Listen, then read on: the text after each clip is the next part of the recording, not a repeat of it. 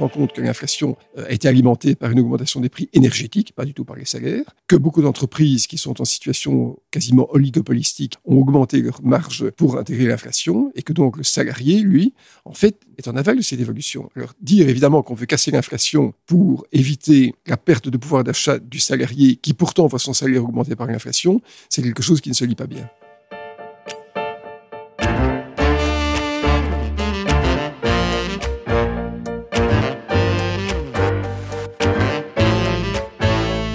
L'homme grandit en se projetant dans l'avenir.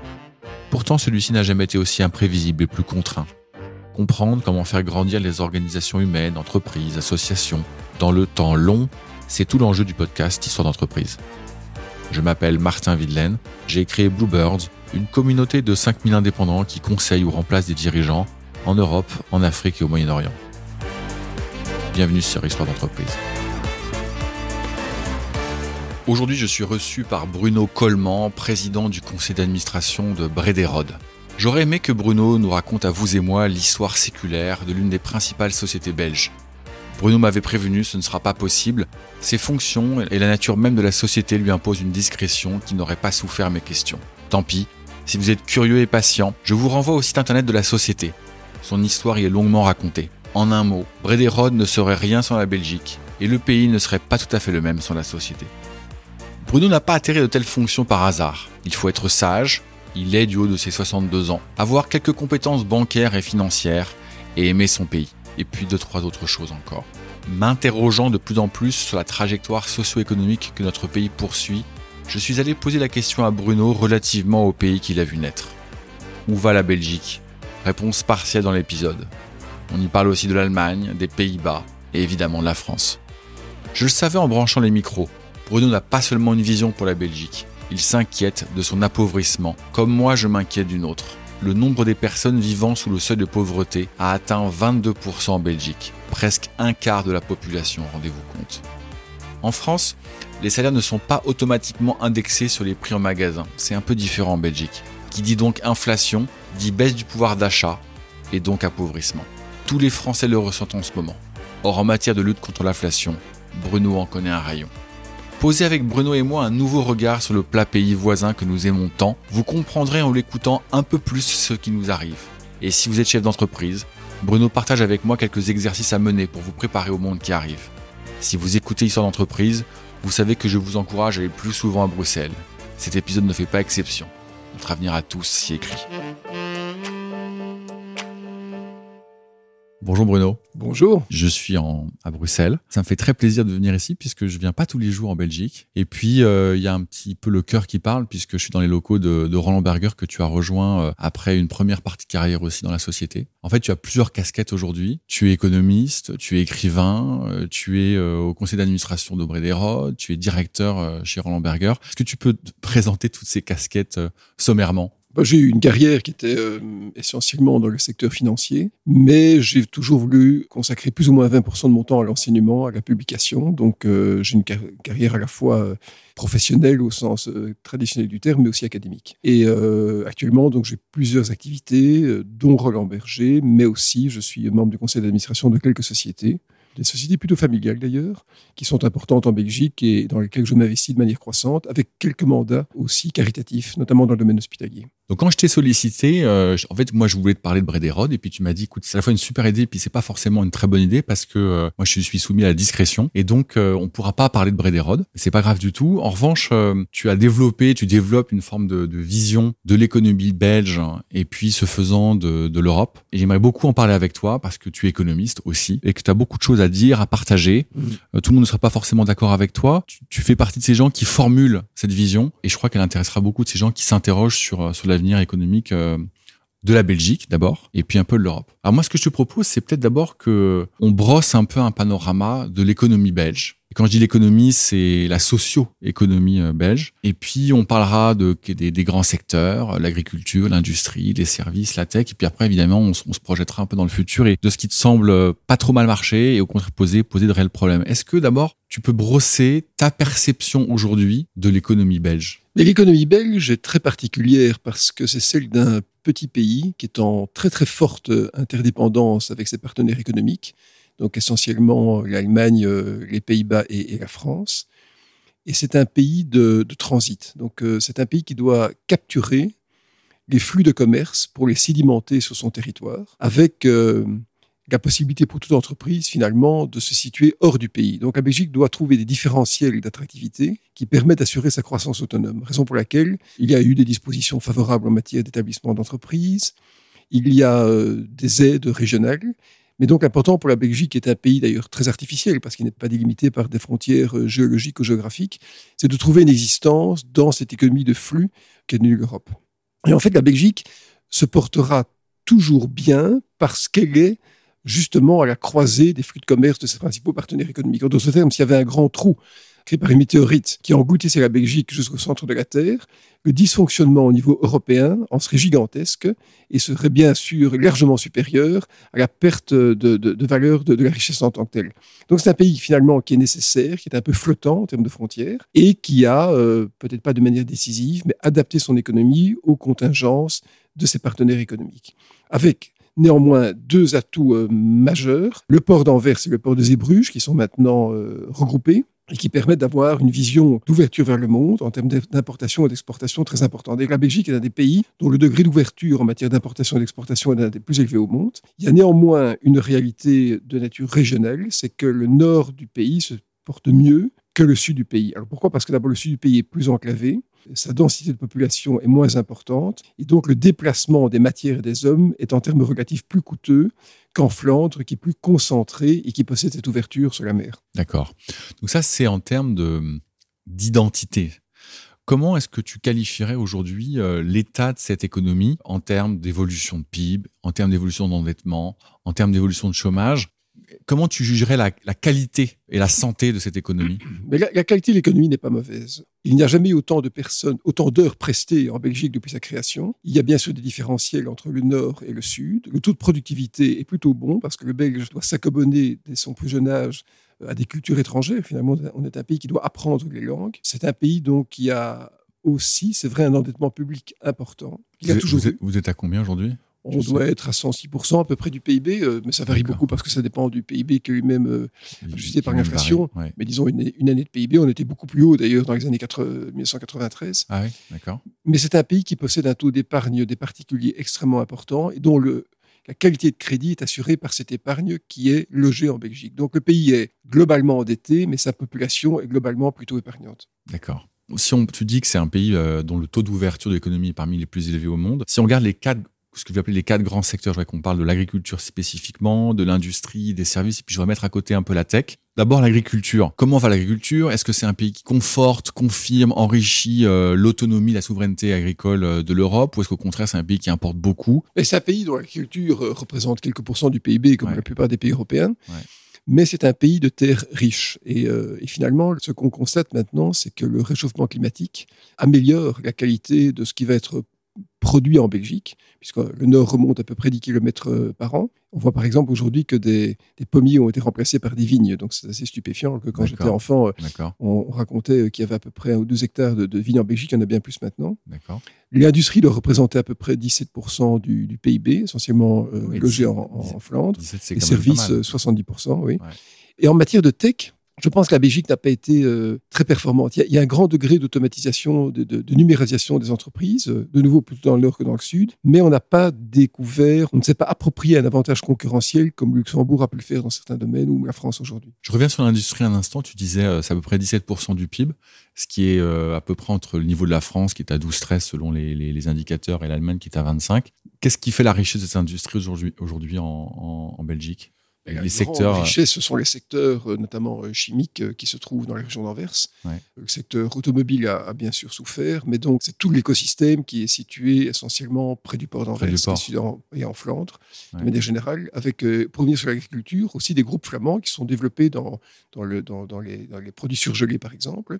Et donc, il y a, il y a des réalités concentrationnelles capitalistiques très importantes en Flandre, qui expliquent, mais, mais, mais qui sont confortées, bien sûr, par le degré d'ouverture d'Anvers et sa proximité avec Hollande. Comment t'expliques que euh, un pays euh, comme la Belgique soit soit resté euh, fort industriellement? On va dire 17%, c'est fort, c'est pas très fort, mais en tout cas c'est substantiel, on va dire, versus la France qui a eu aussi une, son industrie pétrochimique. Je pense, je pense du côté de Lyon, des ports, il y en a, il y en a, il y en a plus en France qu'il y en a en Belgique. Et je veux pas être condescendant en disant ça, pas une seule seconde. Moi, je suis toujours un peu surpris de voir comment tout ça a évolué pourquoi un pays euh, comme la Belgique a réussi à maintenir cette industrie et là où la France, elle, euh, l'a, un peu abandonnée? Je crois qu'il y a plusieurs éléments. La, désindustrialisation, c'est un phénomène euh, typique des sociétés matures. Avec l'ouverture des frontières depuis 40 ans, on a pu délocaliser des, capacités de production d'abord à l'Est et puis, dans les pays asiatiques. Et je pense que la différence entre la France et la Belgique, c'est que la France aurait pu être une puissance euh, maritime avec son ouverture à la Méditerranée et à l'Atlantique, mais a choisi d'être plutôt une puissance terrienne,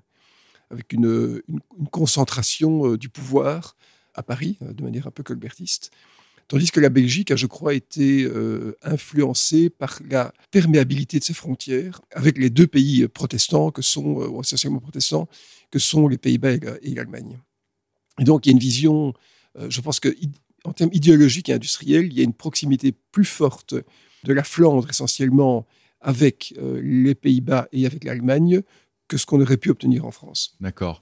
Ça, c'est en termes de, de vision, on va dire, ou d'idéologie, tu, tu disais, ce que je peux tout à fait comprendre. Mais en termes de driver macroéconomique, il faut reconnaître aussi que la France a un peu subi cette désindustrialisation. D'une certaine manière, elle l'a voulu par idéologie, mais elle a aussi subi. C'est à peu près les mêmes forces qui ont lutté euh, contre l'industrie en France, euh, qui ont lutté euh, en Belgique. Aujourd'hui, il y a 7 points d'écart. Oui, je, crois qu'il y, a un autre phénomène qui a favorisé la Belgique par rapport à la France, c'est la déconcentration du pouvoir. En fait, euh, la Belgique est un pays qui est très morcelé en termes d'impulsion économique, qui est régionalisé. Et donc, c'est un pays qui est, euh, pour faire de nouveau un, un, parallèle avec la trame religieuse, qui est plutôt de manière organisationnelle protestant que catholique. Tandis que la France a voulu absolument concentrer les centres de décision à Paris, avec euh, parfois un manque, je pense, de vision, de perception de ce qui pouvait se passer dans les régions. Et donc, ça conduit à des, à des, réalités beaucoup plus technocratiques en France que ce qu'on a pu voir en Belgique. Et d'autre part, la Belgique a une prédisposition en termes de malléabilité socioculturelle à devoir écouter ses partenaires économiques dans d'autres langues. Les deux principaux partenaires économiques, ce sont l'Allemagne et c'est l'Irlande. Ben, on parle néerlandais en Hollande, alors que la moitié de la population belge parle français.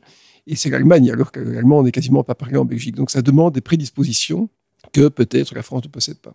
D'accord. Je reviens sur la fin, sur la partie tech. Tu dis, bon, en revanche, la tech, euh, la Belgique n'a pas su euh, se différencier. C'est le terme que tu as employé. Comment tu l'expliques là encore? Parce que là, inversement, la France a, pris un autre virage depuis, assez peu de temps, en fait. Hein. Euh, je crois qu'on peut dire depuis à peu près les années Macron. Ça a un tout petit peu commencé avant, mais depuis que M. Macron est notre président. Donc c'est relativement récent. Qu'est-ce qui explique que là, inversement, là, la Belgique ne s'est pas dit, bah ok, pareil, nous aussi, on va y aller? Je crois il n'y a pas eu de volonté politique. Euh, il y, a, eu bien sûr dans de nombreuses entreprises un haut degré de numérisation, mais il n'y a pas eu de plan, il n'y a pas eu de volonté exprimée au niveau fédéral belge de, déceler et d'amplifier les avantages concurrentiels qu'on aurait pu développer.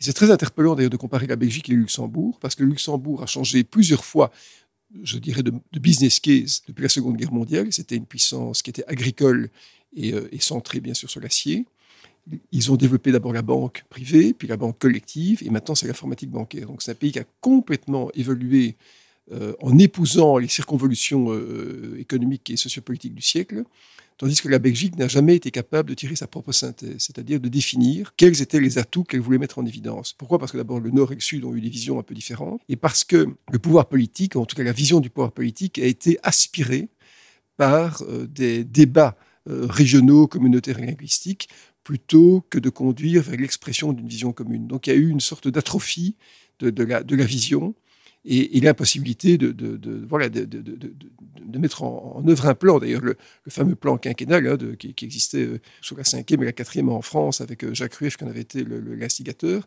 n'a jamais été transposé en Belgique. D'accord. Et donc ça, tu penses que c'est quelque chose qui pourrait être encore euh, mené, fait, construit, ou pour toutes les raisons que tu viens d'évoquer là, linguistique, régionale, euh, différentes visions, euh, géographiques, tu disais aussi. Bah, en fait, on est comme on est et il n'y a pas de raison que ça change beaucoup. Je crois que ce sera difficile pour la Belgique de, dépasser cette absence de vision euh, planique. Oui. on voit bien dans d'autres domaines, d'ailleurs, dans le domaine énergétique, on a été extrêmement faible. Puis la Belgique, oh, et ça, met en évidence dire, sa vulnérabilité et ses atouts hein, en termes de perméabilité par rapport au reste du monde, a été ravagée en termes de, de, cession de ses entreprises nationales au cours des 40 dernières années. Il y a eu plusieurs vagues d'OPA, il y a eu des reprises importantes de sociétés belges par des groupes essentiellement français et hollandais. Et donc la, Belgique n'a pas été capable de, garder ses centres de décision par manque, je pense, de, vision politique. oui, ou, de, par manque de personnalité dominante sur la scène politique. On a touché un peu du doigt avec la partie industrielle, mais je voudrais qu'on parle un petit peu de souveraineté économique aussi euh, de la Belgique. Moi-même, en ce moment, je prépare un livre sur les sujets de réindustrialisation de la France. Et euh, ce qui m'a frappé en préparant ce livre, c'est que, euh, en fait, la France s'était démise d'un certain nombre de pouvoirs qu'elle a remis consciemment ou parfois inconsciemment à l'Union européenne. J'en fais pas la critique, je le constate, quoiqu'il y a une partie de moi qui en fait un peu la critique quand même. Et au point que ça m'inquiète un petit peu. Je vais prendre un exemple parmi tant d'autres parce que je, je crois qu'il vous concerne un tout petit peu aussi, c'est l'énergie. Bon, il y a un énorme débat en ce moment en France sur les prix de l'énergie. Euh, nos boulangeries sont en train de fermer parce que les prix sont énormes au regard du coût de fabrication des électrons, euh, en tout cas en France. Et en fait, euh, d'abord, un, les Français ne comprennent pas comment se fabrique le coût de l'électron en Europe et plus particulièrement en France. Et ce qui me frappe encore plus, non seulement ils comprennent pas comment se fabrique ce, prix et ce coût, mais et je dis pas ça du tout de manière condescendante, mais en plus, en fait, d'après moi, ils frappent à la mauvaise porte. Parce qu'en fait, qu'est-ce qu'ils font? Bah, ils vont à Bercy. Et ils vont dire, Monsieur le ministre, euh, baissez le coût de l'énergie. Sauf que ce coût de l'énergie, il n'est pas fabriqué euh, à Paris. Il est conçu, le marché de l'énergie a été conçu euh, à Bruxelles. Et aujourd'hui, il est question de reformater, de reconstruire ce, ce marché de l'énergie qui n'est plus décidé à Paris. Je prends l'énergie, mais en fait, il y a d'autres exemples comme ça, où euh, en fait, même quand vous êtes au pouvoir politique et vous voulez avoir cette fameuse vision, bah, vous êtes un peu démuni parce que en fait, vous, vous discutez avec le commissaire européen, le commissaire euh, européen à l'énergie, vous, vous discutez avec le Conseil européen, et puis vous êtes en face d'une population qui vous reproche, vous en tant que politique, qui vous reproche de ne pas répondre à leurs problèmes, mais vous n'y pouvez pas grand-chose. Est-ce que tu ressens euh, la même chose en Belgique et puis, euh, dans quelle mesure? Mais il y a beaucoup à dire. Je pense que l'Europe a apporté beaucoup de choses, mais a dépossédé les pays européens du baromètre de leur qualité de gestion politique, à savoir le cours de change, la parité de change. Et même l'endettement public a été euh, dilué dans un agrégat du marché des capitaux qui a permis à des pays euh, très endettés comme la Belgique de trouver des financements finalement euh, à des conditions qu'elle n'aurait pas pu trouver euh, à l'époque du prêt belge. Ceci étant, l'euro a aussi permis de, sauver les, banques de, la grande crise de, 2008. Dans le domaine de l'énergie, finalement, il y a eu euh, le remplacement d'une multiplicité d'opérateurs privés par un oligopole de grands groupes sans avoir une vision globale, je pense, des choses. Et aujourd'hui, on voit effectivement des dissensions entre pays, puisque le prix de l'électricité, on le sait, est basé sur le prix de la dernière unité euh, produite, euh, qui est, qui, est souvent euh, par du gaz. Et donc, on voit qu'en Europe, il y a eu des, divergences hein, depuis, depuis 2011, depuis, depuis l'accident nucléaire au Japon. L'Allemagne a décidé de, sortir progressivement du nucléaire. Voilà. Ce qui veut dire qu'en fait, le charbon aujourd'hui, c'est du gaz. Le gaz russe a été problématique pendant un certain temps. Et en fait, il y a une grande difficulté aujourd'hui à retrouver un accord au niveau, au niveau européen. Et en fait, pourquoi? Parce que l'énergie ne se stocke pas. C'est un immense réseau avec des électrons qui, qui, qui flottent, on va dire, de pays en pays. Mais je trouve qu'on aurait pu imaginer un système différent où l'énergie soit en termes nationaux, formulée en termes de prix selon la moyenne pondérée des approvisionnements. Euh, ça s'oppose bien sûr à, à, la logique actuelle, mais on voit que certains pays ont mis en œuvre des dispositions particulières. C'était le cas d'Espagne pendant la grande vague inflationniste de l'année passée. Mais autorisé par Bruxelles dit par Bruxelles. Mais donc, voilà, la limite de l'épure euh, européenne, c'est l'expression de la démocratie nationale, c'est la tolérance d'une population à des impulsions parfois incompréhensibles. Et je crois d'ailleurs que cette réalité porte en elle un grand danger, c'est-à-dire un danger de dissension par rapport à l'Europe. Parce que au moment où on veut maintenant euh, élargir euh, l'Union européenne à 30 pays, donc avec des pays qui viendraient de l'Est, dont l'Ukraine, on est face à des ressentiments internes aux pays qui ont été à la base de la fondation de l'Europe quant à la dépossession de la gestion politique par des instants technocratiques. Et tu, ressens la même chose en Belgique? C'est moins frappant en Belgique parce que la Belgique est un peu ambiguë, euh, puisque toutes les institutions européennes sont basées à Bruxelles. Donc euh, il y, a une ambiguïté à critiquer l'Europe alors qu'elle est pourvoyeuse d'un grand nombre, grand nombre d'Europe et qu'elle est.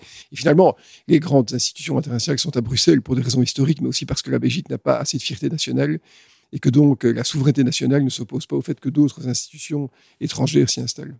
D'accord. Et donc on en vient maintenant euh, au cœur du sujet qui était euh, bah, le, lien entre d'une part euh, la direction économique et sociale que prend l'Europe d'une part, le pouvoir que ces pays ont, dont la Belgique, Et puis finalement, euh, et pardon d'employer les grands termes, mais comment fonctionnent nos démocraties ben, Nos démocraties, euh, nos démocraties d'abord sont mises en joue et en jeu par euh, d'autres expressions politiques. Le modèle européen d'ailleurs est, je crois, et on ne s'en rend pas compte, détesté par, par à peu près 4 cinquièmes de, de, de, de l'humanité. Et pourquoi, pourquoi tu dis ça? Parce qu'il y a les BRICS maintenant, les BRICS étendus qui sont créés, ce sont des pays qui doivent gérer des problèmes de surpopulation, de, de, de population plus, plus, plus pauvre. Plus pauvre ouais. Et donc le modèle individualiste euh, européen et encore plus individualiste américain est un modèle qui regroupe à peu près 800 millions d'individus sur 8 milliards de, personnes, donc à peu près un dixième de l'humanité. Je crois que la démocratie, c'est quelque chose de très très important, mais cette démocratie est de moins en moins comprise parce qu'elle se conjugue à un sentiment, fondé ou pas, de gestion administrée et opaque de l'économie. Et donc, la démocratie est en train de perdre ses attributs d'attraction parce qu'elle ne fait pas assez appel à l'intelligence collective. Si on voulait réinstaurer la démocratie, on devrait avoir des consultations populaires bien plus fréquentes, avoir des cénacles de débat beaucoup plus larges que ce qu'on a maintenant, c'est-à-dire beaucoup plus, plus fréquent qu'un qu rendez-vous électoral tous, tous les 4 ou 5 ans. Et à ce moment-là, on pourrait reparler de démocratie. Mais je crains malheureusement que le contexte de, de difficulté et de compréhension du monde finissent par convaincre des personnes que la démocratie n'est peut-être pas le meilleur système qui nous convient. Tu crois vraiment ça? Je crois vraiment ça.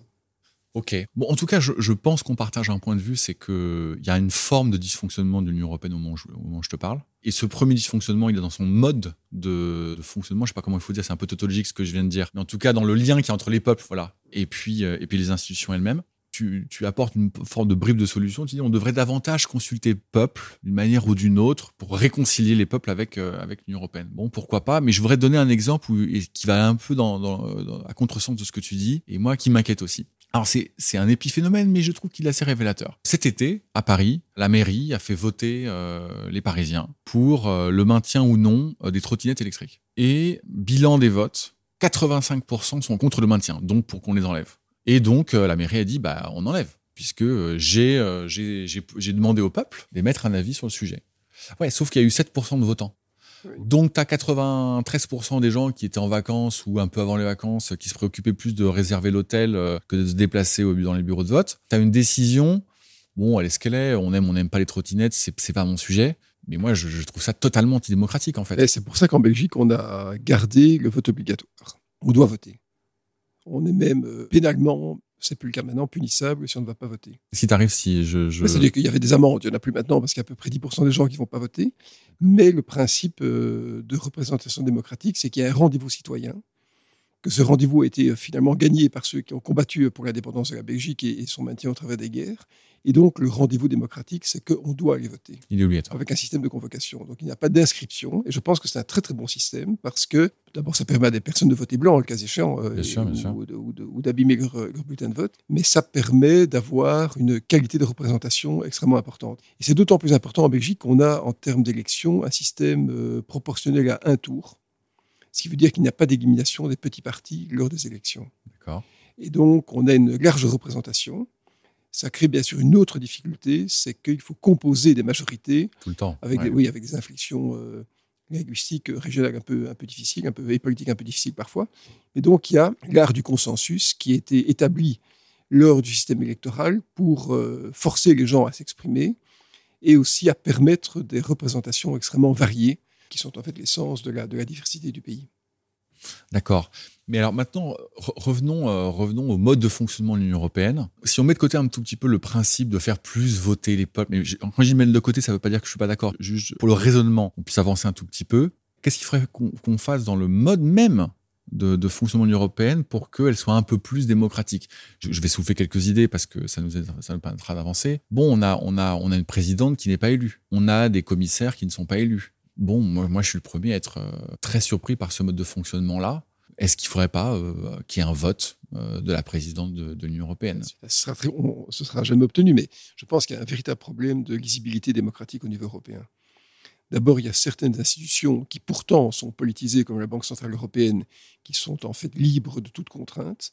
Et puis d'autre part, effectivement, l'Union européenne prend des décisions qui pourraient, le cas échéant, être tout à fait contraires aux orientations des peuples. La gestion de la guerre en Ukraine s'est exprimée à coup du casse par la, présidente de, la Commission.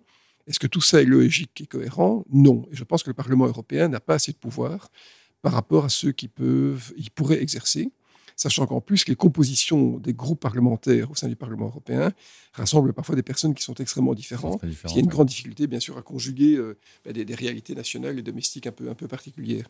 Je pense que l'Europe a certainement un problème de lisibilité démocratique et il n'y a pas assez de rappel démocratique, parce que même s'il y a des élections tous les cinq ans, il y a une euh, complète discontinuité entre le vote européen et l'aboutissement auxquels, on peut s'attendre. Ce sont des, calculs politiques qui échappent aux citoyens. D'ailleurs, je défie euh, toute personne de savoir combien de députés européens son pays apporte au Parlement européen. Et d'en donner les noms. On en connaît quelques-uns, ils sont médiatisés, mais pas plus que ça. Donc qu'est-ce qu'on devrait faire alors? Tu me dis, euh, mais attends, de son Martin, euh, jamais on élira la présidente de l'Union européenne. Ok, j'entends.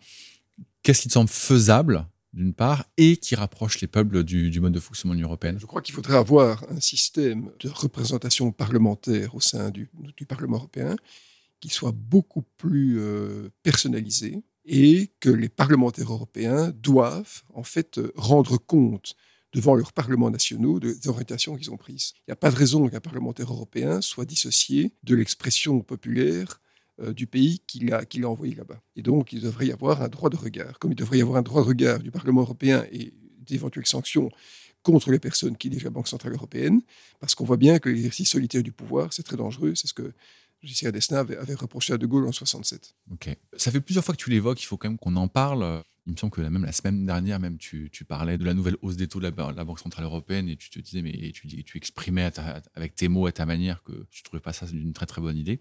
Est-ce qu'on peut parler donc, du, rôle aujourd'hui de la BCE Tu dis elle est peut-être un peu trop indépendante ou elle est beaucoup trop, je ne sais pas. Quel est ton point de vue sur le sujet? La Banque centrale a fait beaucoup d'erreurs puisque la Banque centrale européenne était censée être le prêteur en dernier ressort des banques et des États pour des raisons tout à fait fondées, la Banque centrale a dû monétiser la dette publique, c'est-à-dire acquérir la dette publique en, contrepartie de l'émission de monnaie. C'était nécessaire, les Américains l'avaient fait dès 2008-2009, on l'a fait un peu plus tard en Europe. Et donc ça veut dire que la Banque centrale est devenue aujourd'hui le principal créancier des États. Donc la Banque centrale n'est plus indépendante, elle est contrainte par des accords qui sont de nature évidemment politique avec les États dont elle détient la, dette. Mais malheureusement, la Banque centrale n'a pas eu euh, une bonne vision en matière d'inflation. Je me souviens qu'il y a un an et demi, la Banque centrale qualifiait l'inflation de temporaire en ayant confirmé qu'elle maintiendrait des taux d'intérêt bas pendant très longtemps, ce qui veut dire que beaucoup de banquiers ont structuré le bilan en fonction des affirmations de la Banque centrale européenne. Aujourd'hui, la situation a changé, donc la Banque centrale a admis qu'elle s'était trompée. Et ça veut donc dire une chose, ça veut donc dire que la légitimité monétaire ne peut pas ne pas être soumise à un contrôle démocratique ou en tout cas à des contre-pouvoirs. Tu aurais attendu quoi de la Banque centrale ces, ces derniers 18 mois? Ben D'abord d'avoir une capacité de prévision meilleure et de, ne pas euh, formuler sa politique monétaire sur quelques estimations euh, uniquement de nature interne sans avoir un large système statistique qui aurait pu déceler la réalité des choses. Il faut parfois en matière monétaire avoir une, capacité d'anticipation. C'est ce qu'on demande à une banque centrale d'ailleurs, puisqu'elle se mm. prévaut du fait de faire de ce qu'on appelle la forward guidance, c'est-à-dire d'exprimer des, des, visions sur sa politique monétaire future. Bon, elle s'est trompée dans sa vision, mais est-ce qu'elle s'est trompée dans sa politique? Probablement. Probablement, parce que monter les taux d'intérêt n'a aujourd'hui euh, pas beaucoup d'intérêt. On voit d'ailleurs que le dollar se renforce par rapport à l'euro, malgré les, hausses de taux d'intérêt, ce qui veut dire que ou bien le marché l'avait anticipé, ou bien le marché n'y croit plus.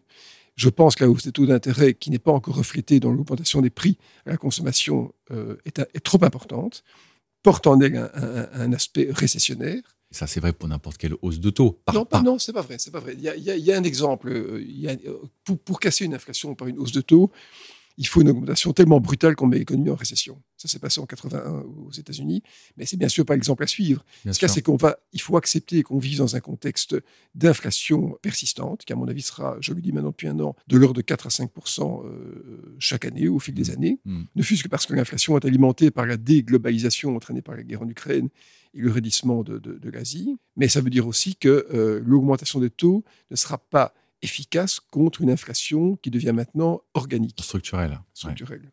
Toi, tu dis on, aurait pu, on pourrait, on devrait euh, revoir à la baisse cette, cette, ces, taux directeurs. Ben, on devrait peut-être augmenter la cible d'inflation à 2%. C'est une vieille invention euh, néo-zélandaise d'il y a à peu près un demi-siècle, que 2% c'est un chiffre cohérent. C'était adopté d'ailleurs euh, au sein du Conseil des gouverneurs de la Banque centrale européenne. 3, ou 4. D'ailleurs, d'ailleurs, Blanchard, qui était l'ancien euh, chef économiste du FMI, déjà dès 2008 2009, avait dit qu'il fallait monter l'objectif d'inflation, en tout cas la tolérance d'inflation à ceux de 4%. Je pense qu'on aurait été bien avisé de le suivre. Qu'est-ce que, qu'est-ce que tu réponds à celles et ceux qui te disent euh, OK, mais si on cible 3 ou 4%, euh, pour l'instant, ce qu'on observe, c'est que les salaires ne suivent pas euh, l'inflation des prix, que donc c'est en fait un énorme appauvrissement des populations à minima européennes. Qu'est-ce que tu réponds à ça? Ben, Je réponds à ça que la Banque Centrale Européenne, d'abord, n'a pas de rôle à jouer dans le domaine politique et dans le domaine de l'ajustement des salaires. Euh, je crains malheureusement que la Banque Centrale Européenne ait comme objectif de briser le modèle social européen. D'ailleurs, en 2015, quand elle été arrêtée du FMI, Christine Lagarde avait dit, en parlant du modèle français, qu'il fallait décrasser le, moteur. Bah, tout était dit, hein. le modèle social, évidemment. je ne suis pas sûr de te suivre. Pourquoi tu dis que son, objectif ben, je veux dire que masqué serait de casser le modèle social? a, euh, a, peur de la spirale euh, prix-salaire. Alors, il y a peut-être une certaine spirale, mais elle n'est d'abord pas démontrée totalement. Et deuxièmement, le travailleur, lui, n'est que dans sa propre soumission à l'inflation. Ce n'est pas le travailleur qui crée l'inflation. Les salaires s'ajustent euh, à l'inflation, c'est un simple maintien du pouvoir d'achat.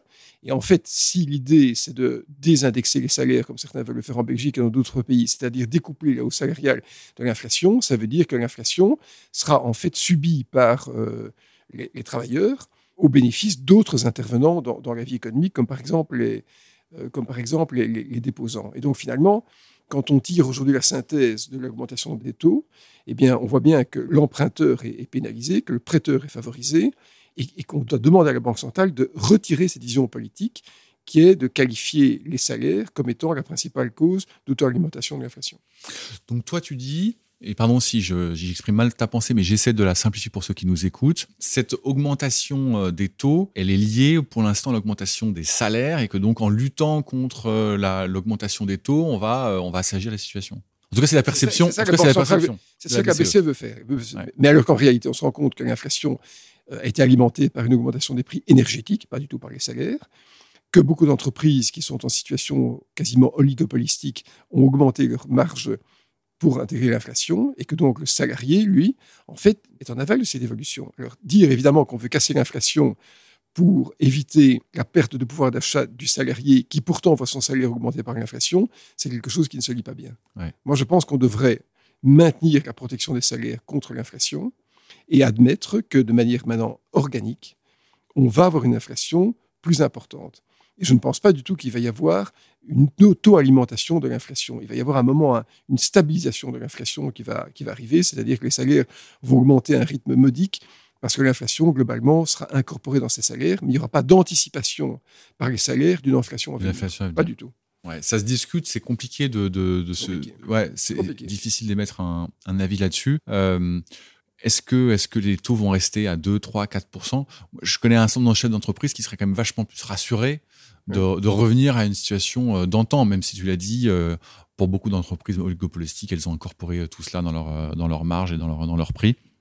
C'est ce qui explique entre autres que d'ailleurs que les marges des fournisseurs de grande distribution soient bien plus élevées que les distributeurs eux-mêmes. Bon, ok, ok, ok. Et donc tout ça, c'est vécu de la même manière en Belgique qu'en France, après toi, toi qui vois les deux économies? Mais en Belgique, on a, on a voulu euh, éliminer le débat qui porte sur l'indexation des salaires, puisque l'indexation est automatique, par pas de 2%. L'indexation est automatique. Voilà, donc c'est-à-dire que selon les conventions collectives du travail, selon les secteurs, à des rythmes un peu différents, les salaires sont indexés. donc on a voulu apaiser le débat social. Et cette indexation des salaires, c'est en fait le, mur mitoyen de la concertation sociale pour éviter justement des débats et surtout pour éviter des anticipations d'inflation en salaire. L'indexation des salaires n'est que rétrospective. C'est une fois que l'inflation atteint des, pas de 2% qu'on peut, euh, qu'on peut progressivement la mettre, euh, mettre en œuvre. Alors, anticipons un tout petit peu sur les, prochains mois, euh, Bruno, si tu veux bien. Anticipons un tout petit peu ce qui arrive, puis on va bientôt s'arrêter là. On va prendre l'hypothèse que bah, rien ne va changer dans la politique de la BCE. Ils luttent euh, contre, contre, cette, contre cette hausse des, des, prix. les, les, taux de la Banque centrale sont particulièrement élevés. Ils ont annoncé une pause. Bon, ok, on va, on va les croire. Comment toi, tu vois évoluer à la fois ces taux et comment tu vois évoluer le pouvoir d'achat? Alors là, je parle pas des Belges, puisque tu, tu viens de nous dire, sont, les salaires sont indexés avec, euh, avec, euh, avec, la hausse des prix. Mais en France, c'est pas forcément le cas. Non, non, c'est vrai. Ben non, je, pense qu'on a. Il y a un autre problème qui est plus général, c'est que au-delà de l'indexation des salaires, au-delà des augmentations salariales qui compensent l'augmentation des prix, il y a un phénomène d'appauvrissement de la population, en tout cas d'appauvrissement d'une certaine partie de la population. En Belgique, mais je crois que c'est le cas dans d'autres pays, on a un taux de pauvreté qui atteint 22% de la population. C'est gigantesque. C'est énorme. Et, euh, et, je ne vois pas. Comment tu définis ce taux de pauvreté? Ben, Le taux de pauvreté, c'est pas pour un isolé, mais pour un ménage, c'est avoir des revenus qui sont inférieurs à 60% du salaire médian. D'accord. En Belgique, ça veut dire qu'avec 60% euh, du salaire médian, on est incapable de se loger, de se nourrir, d'avoir une vie décente. Et je crains d'ailleurs que le pourcentage effectif de pauvreté, c'est-à-dire les personnes qui frôlent ce seuil ou soit quelques dizaines d'euros par mois au-dessus, est bien plus important que les 22%. À mon avis, on a un tiers de la population qui est en difficulté. On sait que du côté, euh, du côté wallon, par exemple, un enfant sur quatre naît dans une famille qui est sous seuil de pauvreté, et qu'en Belgique, c'est un, phénomène euh, grandissant. On n'aime pas en parler, parce que ça, ça met en cause l'efficacité de ce qu'on appelle le modèle social, qui a été construit après-guerre, mais je pense que ça crée une grande, grande polarisation de la société qui est encore latente dans certains pays paisibles comme la Belgique, mais qui pourrait à un certain moment devenir plus violente, comme on l'a vu en France avec des Gilets jaunes. Il faut qu'on s'arrête parce que tu, tu es attendu par ailleurs. Euh, le mot de la fin, Bruno, on a beaucoup parlé euh, finalement d'économie et, de comment la démocratie pouvait et allait évoluer en Union européenne, mais on a également parlé des taux. Qu'est-ce que tu veux dire à ceux qui nous écoutent? Il y a beaucoup de chefs d'entreprise il y a des consultants indépendants, euh, et puis euh, il y a tout un chacun. Qu'est-ce que tu as envie de, faire passer comme message aujourd'hui? Le message que j'ai envie de faire passer pour des chefs d'entreprise, c'est que ce que j'ai constaté, ce que nous avons constaté collectivement, c'est que nous étions, nous n'étions pas préparés aux chocs exogènes qui ont frappé l'économie. On n'était pas préparés au choc 2001, la bulle Internet, pas préparé au choc bancaire de 2008, euh, pas préparé au Covid, pas préparé à l'inflation. Et donc, à tous les chefs d'entreprise que je rencontre, et d'ailleurs aux entreprises au sein desquelles j'ai la chance et l'honneur de pouvoir officier, je dis, faites des analyses de scénarios. Euh, imaginez des, business cases, comme on dit, qui ne soient pas linéaires, qui ne soient pas des projections dans, le temps euh, sans analyse de sensibilité, mais imaginez tous les phénomènes exogènes négatifs qui pourraient vous affecter identifier les corrélations entre ces, événements et trouver alors le, modèle d'entreprise peut-être plus réduit qui vous permette de, croître de manière paisible au-delà des chocs. Donc, et cet exercice de voir tous les chocs qui pourraient affecter une économie, c'est gigantesque. Ça va d'un danger militaire, on l'a constaté, à un danger énergétique, à un danger climatique, à un danger salarial, à un danger social. Donc, il faut intégrer dans la projection d'une entreprise euh, à long terme tous ces, ce qu'on appelle ces signes noirs, peut-être de faible probabilité, mais de haut impact qui peuvent affecter l'entreprise. Merci Bruno. Merci beaucoup.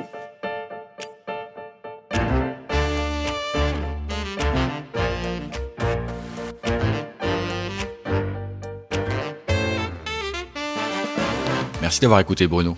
Bruno est avec Pascal Laureau, la deuxième personne que je rencontre dans le cadre d'Histoire Entreprise et avec qui je me sens particulièrement aligné dans la pensée. Je ne suis pas aussi convaincu que Bruno que la BCE était exagérément haussée ses. Je ne suis pas convaincu du contraire non plus. Je ne sais pas. Qui sait vraiment Bruno et Madame Lagarde, qui dirigent la BCE, ont des visions opposées et sont toutes deux des personnes de bonne foi. J'en fais le pari tout du moins. Pourtant l'un d'entre eux a un peu plus raison que l'autre. Mais qui? Nous le saurons vraiment dans quelques mois, quand l'inflation aura trouvé, j'espère, un nouveau plancher plus bas, en même temps que nos caddies passant en caisse se seront inexorablement moins remplis. Je suis un Européen convaincu. Il n'y a pas d'avenir à notre pays sans une Europe capable de faire contrepoids aux États-Unis et à la Chine. Je suis aussi en train d'acquérir la conviction que si l'UE ne change pas, elle ira vers sa propre dislocation, ce que personnellement je ne souhaite pas. L'immigration incontrôlée a fini de convaincre l'Angleterre de quitter l'Union. Il ne faudrait pas maintenant que l'énergie ou notre appauvrissement en cours n'encourage nos concitoyens à vouloir détruire ce que nos aïeux ont mis plus de 50 ans à construire au nom de la paix en Europe. Il faut réconcilier les peuples d'Europe avec l'Union européenne plus démocratique, l'UE sera mieux comprise, mieux acceptée, mieux gouvernée, et in fine, mieux à même de répondre à nos problèmes comme l'effondrement de notre pouvoir d'achat. Elle n'est pas sur ce chemin, l'UE. L'UE est de moins en moins comprise parce que de plus plus technocratique. L'UE est de moins en moins acceptée, il suffit de voir croître les partis politiques qui s'opposent à elle dans toute l'Europe, France comprise, pour s'en convaincre. Il faut réformer le fonctionnement de l'UE. Je ne crois pas que Bruno me contredira abonnez-vous à notre podcast ou à notre newsletter sur le site histoireentreprise.com. Histoire au pluriel, entreprise au pluriel. À très bientôt.